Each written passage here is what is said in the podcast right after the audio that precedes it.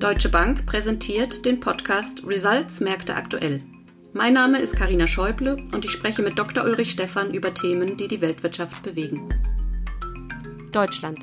Wirtschaftsdaten enttäuschen. Eurozone. Zinssenkungen in 2024, ja oder nein? USA. Impulse für den Euro-Dollar-Wechselkurs vermisst. Japan. Aufgeweichte Yield Curve Control. Wann steigen die Leitzinsen? Ja, hallo Uli, schön, dass du da bist.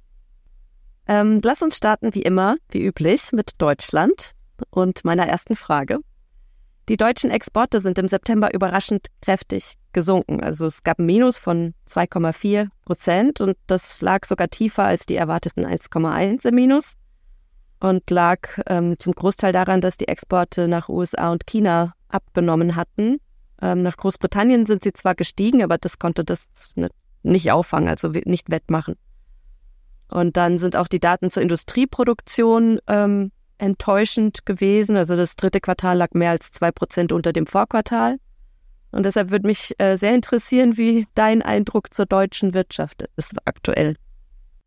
Ja, hallo Karina. Ausgesprochen schwach ist äh, mein Eindruck zur deutschen Wirtschaft. Äh, der Sachverständigenrat hat das ja jetzt nochmal sehr deutlich auch unterstrichen. Also Sachverständigenrat, die sogenannten fünf Weisen, die von einem Potenzialwachstum, also das, was Deutschland im Durchschnitt wachsen kann, von nur noch 0,4 Prozent ausgehen.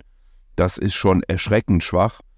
Ähm, und auch die fünf Weisen erwarten ja im nächsten Jahr nur eine schwache Erholung. Der Export ist natürlich äh, betroffen von der lahmenden Konjunktur in China, aber auch äh, zunehmend in den Vereinigten Staaten von Amerika. Da werden wir sicherlich ein Wachstum, wie wir es im dritten Quartal gesehen haben, nicht äh, so schnell nochmal sehen.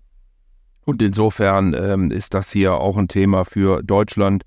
Ähm, wir haben ja sowieso die Diskussion, aber die will ich jetzt hier gar nicht aufmachen, ob wir nicht viel mehr für den Binnenmarkt tun sollten, denn als Exportweltmeister exportieren wir ja auch Kapital und dieses Kapital legen wir in der Regel ausgesprochen schlecht an. Also da sind wir wirklich ähm, nicht gut beraten, das so zu tun. Und vor dem Hintergrund muss sich, glaube ich, Deutschland insgesamt Gedanken machen, wie denn Potenzialwachstum nach vorne aussehen kann. Ja, und in der Eurozone, wenn wir da gerade zur, zur nächsten geografischen größeren äh, Zone gehen können, ähm, in der Eurozone beobachten wir aktuell eine, eine größere Differenz zwischen den Aussagen, die einzelne EZB-Mitglieder tätigen und den Zinssätzen am Markt. Also kurz gesagt hält es die EZB für verfrüht, über potenzielle Zinssenkungen zu diskutieren, aber am Markt sieht man diese für 2024 schon eingepreist. Also zum Beispiel liegt der der 12-Monats-Euribor tiefer als der 6-Monats-Euribor. Und wie konkret wird hier die Inflationsentwicklung relevant sein? Also würde ein längerer Stand auf dem aktuellen Niveau im Laufe des Jahres dann Zinssenkungen erlauben oder ist es erst bei der Zielerreichung von 2% der Fall? Was, was glaubst du? Also die Europäische Zentralbank hat sicherlich ausgesprochen spät angefangen, ähm, erst auf die hohe Inflation zu reagieren und ist deswegen jetzt in einem gewissen Dilemma, Glaubwürdigkeit behalten bzw. wiederherstellen zu müssen.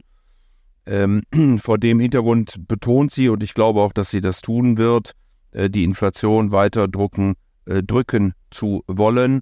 Ähm, nicht nur Frau Lagarde hat jetzt nochmal darauf hingewiesen, dass die Zinsen längere Zeit hoch bleiben werden, sondern auch der Vizepräsident der Europäischen Zentralbank, der Gindos, äh, hat gesagt, dass die Inflation immer noch viel zu hoch ist. Äh, deswegen muss man wohl davon ausgehen, äh, dass der Markt äh, hier etwas zu optimistisch ist, wenn er die ersten Zinssenkungen schon im April äh, einpreist. Äh, ich glaube, er macht das mit eben einem Blick auf die doch relativ schwache Konjunktur. Wir hatten ja Deutschland gerade schon angesprochen, ist das äh, mit Abstand größte Land in Deutschland, in Europa, was natürlich auch am stärksten dann in die Berechnungen eingeht. Und insofern ähm, ja, muss die EZB die Inflation runterbekommen, obwohl die Konjunktur schwach ist. Und es gibt sicherlich ja auch ein paar Faktoren, wie steigende CO2-Preise, wie der ganze Umbau der Wirtschaft, äh, grüne Transformation und so weiter und so fort, die nicht wirklich ähm, deflationär äh, wirken, sondern eher inflationär. Äh, und darauf verweist die EZB und deswegen glaube ich auch, dass die Zinsen höher äh, oder länger hoch bleiben werden, als das der Markt heute erwartet. Ähm, das heißt konkret für das zweite Halbjahr 2024, äh, denkst du, da könnte dann schon was passieren? Ja, tatsächlich, Karina, würde ich für das zweite Halbjahr 2024 die ersten Zinssenkungen auch in Europa erwarten. Äh, wahrscheinlich im dritten Quartal, aber gegen Ende, also eher September als äh, Juli. Und ähm, das sind wahrscheinlich dann Möglichkeiten, wenn die Inflation tatsächlich äh, noch weiter zurückkommt. Wir hatten ja zuletzt nur 2,9 Prozent, in Anführungsstrichen nur in Europa. Ähm, die Konjunktur äh, ist aber schwach und ähm, von daher halte ich es für durchaus möglich, dass die Europäische Zentralbank dann ähm, ab dem dritten Quartal erste Zinsschritte nach unten unternehmen könnte. Ja, dann lass uns mal Richtung USA blicken. Ähm, die US-Wirtschaft hat im Oktober äh, nicht nur weniger Arbeitsplätze geschaffen als erwartet, auch die Arbeitslosenquote ist auf ja immer noch eigentlich ganz freundliche 3,9 Prozent, aber gestiegen. Ähm, und das hat den Dollar zunächst geschwächt. Ähm, und auch zuvor schon teilten die Marktteilnehmer mehrheitlich die Einschätzung, dass die Fed nun den Zinsgipfel erreicht hat und keine weiteren Zinserhöhungen mehr folgen. Ähm, wie ist hier deine Erwartung? Ja, auch hier gab es verschiedene Äußerungen aus der amerikanischen Notenbank heraus, allen voran Jerome Powell, der auf dem äh, IMF, also Internationaler Währungsfonds, Treffen äh, gesagt hat, dass äh, die Zinsen auch weiter erhöht werden könnten, wenn denn die Inflation nicht äh, nachhaltiger runtergeht und das Wachstum weiterhin so stark bleibt. Es ist ja erklärtes Ziel äh, der Notenbank, die gesamtwirtschaftliche Nachfrage herunterzubekommen. Deswegen darf man sich nicht wundern, dass die Wirtschaft etwas schwächer läuft, dass auch die Arbeitslosenquote nach oben tendiert. Wie gesagt, das ist durchaus intendiert hier. Es ist eben eine feine Linie, dann ähm, einen Ausgleich hinzubekommen, so dass man nicht in eine Rezession verfällt. Das kann man für die USA wahrscheinlich nicht ausschließen, aber ähm, wenn die Rezession kommt, würden wir davon ausgehen, dass sie nicht äh, allzu energisch sein wird, ähm, denn ähm, wir sehen ja, dass Amerikas Wirtschaft doch recht robust ist. Wir hatten ein fantastisches Wachstum im dritten Quartal. Fürs vierte Quartal schätzt die Fed Atlanta im GDP Now im Moment 2,1 Prozent. Also insofern ähm, sieht das alles sehr, sehr robust aus. Ein bisschen ein Auge haben sollte man auch äh, auf die Haushaltsdiskussion, äh, die ja nach wie vor nicht gelöst ist. Es gibt jetzt einen ersten Gesetzesvorschlag, der noch diese Woche im äh, Parlament äh, besprochen werden soll. Mal gucken, ob er Chancen hat. Erste Stimmen deuten eher weniger darauf hin. Aber ähm, wenn die Amerikaner es eben nicht schaffen, diese Woche einen Haushalt äh, zu verabschieden, dann wird es einen Shutdown der Regierung geben. Und der kostet natürlich dann auch wieder Wachstumsimpulse. Ähm, und insofern wird die FED sicherlich auch die nächsten Entscheidungen mit einem Blick auf die US-Politik fällen. Ähm, und dann ist aber vermutlich fürs nächste Jahr eben eine ganz ähnliche Gangart äh, erwartet, also eine äh, ganz ähnliche Vorgehensweise der Zentralbanken, ähm, sowohl EZB wie auch, wie auch Fed in 2024. Also man erwartet keinen sehr großen Impuls auf den Wechselkurs, weil sowas entsteht dann eher durch die Differenzen zwischen den ähm, Zentralbanken. Und das Einzige, was vielleicht noch einen Unterschied macht, ist, dass die Erwartung für die FED ein bisschen stärker ist. Also wenn sie dann anfängt zu senken, dass sie dann womöglich größere Schritte macht oder mehr Schritte macht. Und das könnte dann im Laufe eben auch eher vom zweiten Halbjahr vermutlich äh, zu einem schwächeren Dollar führen. Also die konkrete Prognose von uns liegt bei 1,10 fürs Jahresende 24. Und wo siehst du das, das größte potenzielle Störfeuer zu dieser Prognose? Also vermutlich wird Vermutlich, wenn die Fed nicht senken würde, äh, während die EZB das schon tut. Aber wo siehst du andere Gefahren oder überhaupt Gefahren zu dieser Einschätzung? Ja, also in der Politik äh, sind sicherlich ähm, Gefahren, äh, wenn man das so ausdrücken möchte, als Gefahren äh, angelegt. Wir hatten ja schon den Haushaltsstreit äh, angesprochen. Es gibt äh, darüber hinaus den Wahlkampf, ist ja Präsidentschaftswahl in den USA im nächsten Jahr. Wir haben verschiedene geopolitische Themen, die vor allen Dingen dann über die Energiepreise auch auf die Konjunktur drücken können, beziehungsweise die Inflation nochmal anschieben. Also da ist schon äh, einiges angelegt. Ähm, so wie es im Moment aussieht, erwartet man für beide Notenbanken, da bin ich völlig bei dir. Erste Zinssenkungen im zweiten Halbjahr 2024, wobei die FED möglicherweise sogar etwas früher anfängt und dann etwas energischer, hattest du auch gesagt. Das liegt einfach daran, dass sie auch deutlich früher und energischer gegen die Inflation äh, vorgegangen ist und äh, dann wahrscheinlich auch äh, früher fertig ist. Also würde das so kommen, äh, dann erwarten wir keine große Veränderung im äh, Euro-Dollar-Band, ähm, weiterhin irgendwo zwischen 1,5 und 1,15. Ähm, und wie gesagt, auf die anderen Dinge, da muss man immer einen Blick haben äh, und sich natürlich davor wappnen, was passieren könnte, wenn diese Störfeuer ausbrechen sollten. Okay, ja, danke schon mal für die Einschätzung. Äh, dann komme ich jetzt zu unserem letzten Land für heute, nämlich Japan.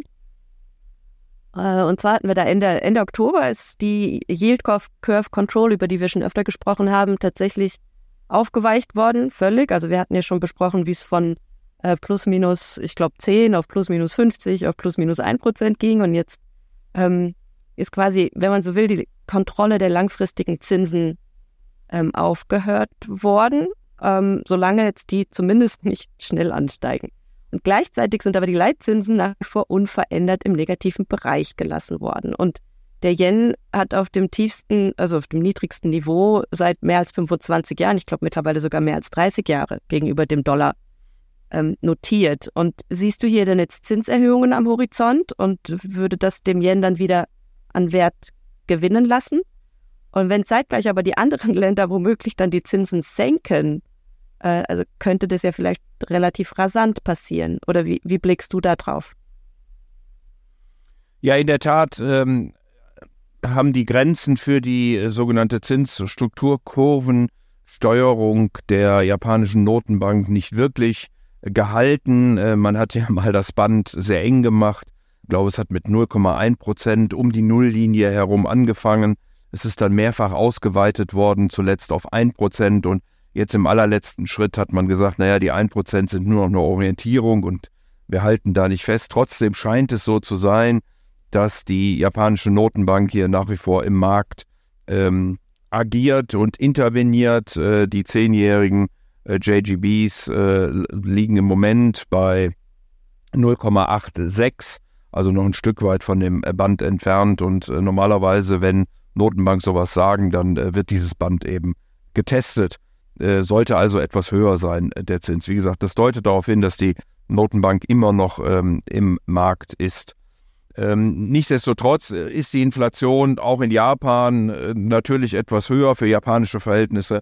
Äh, sicherlich schon sehr hoch mit ähm, um die drei und zum Teil über drei Prozent. Ähm, das spricht eigentlich dafür, dass die japanische Notenbank sich irgendwann äh, von diesem ultra lockeren äh, Kurs abbringen ähm, sollte. Ähm, wir haben immer noch einen Leitzins bei minus 0,1 Prozent. Wir erwarten hier keine dramatischen Sprünge, also nicht ähnliche Entwicklungen, wie wir das in Europa oder den Vereinigten Staaten oder auch Großbritannien gesehen haben, äh, sondern äh, einen kleinen Schritt vielleicht mal in den positiven Bereich, also von minus 0,1 auf äh, plus 0,1. Das kann äh, durchaus schon möglich sein. Du hattest ja schon den äh, Yen angesprochen, der natürlich vor dem Hintergrund der immer noch anhaltenden Interventionen der japanischen Notenbank und dieser extrem lockeren Geldpolitik zur Schwäche, weiter zur Schwäche neigt und auf dieses äh, 33-Jahrestief äh, gefallen ist, beziehungsweise ganz knapp da dran liegt. Ähm, es ist schon zu erwarten, dass der Yen reagiert, äh, wenn eben die äh, Zinsdifferenzen und selbst wenn es minimal sind, es sind halt dann auch symbolische Schritte, ähm, wenn sich diese Zinsdifferenzen einebnen, äh, in, indem eben die äh, großen anderen Notenbanken, äh, insbesondere Europa und vor allen Dingen natürlich die Vereinigten Staaten, die Zinsen eher nach unten schleusen und Japan äh, dann doch eben diesen symbolischen Schritt nach oben macht. Also mich würde nicht äh, wundern, wenn äh, dann der Yen doch äh, zur, zur Stärke neigen wird. Wie stark das sein wird, das hängt sicherlich dann davon ab, wie die Notenbank das Ganze gestaltet, wie sie es kommuniziert ähm, und auch, ob sie es mit äh, weiteren Interventionen äh, zugunsten ähm, beziehungsweise zu des Yen begleitet. Äh, da sind wir heute noch nicht. Ähm, aber wie gesagt, das Aufheben dieser symbolischen ähm, Minuszinsen in Japan sollte dazu führen, dass der Yen dann an Stärke gewinnt. Vielen lieben Dank, Uli, für deinen Überblick. Und danke an alle, die uns zuhören. Bis zum nächsten Mal. Sehr gern. Tschüss.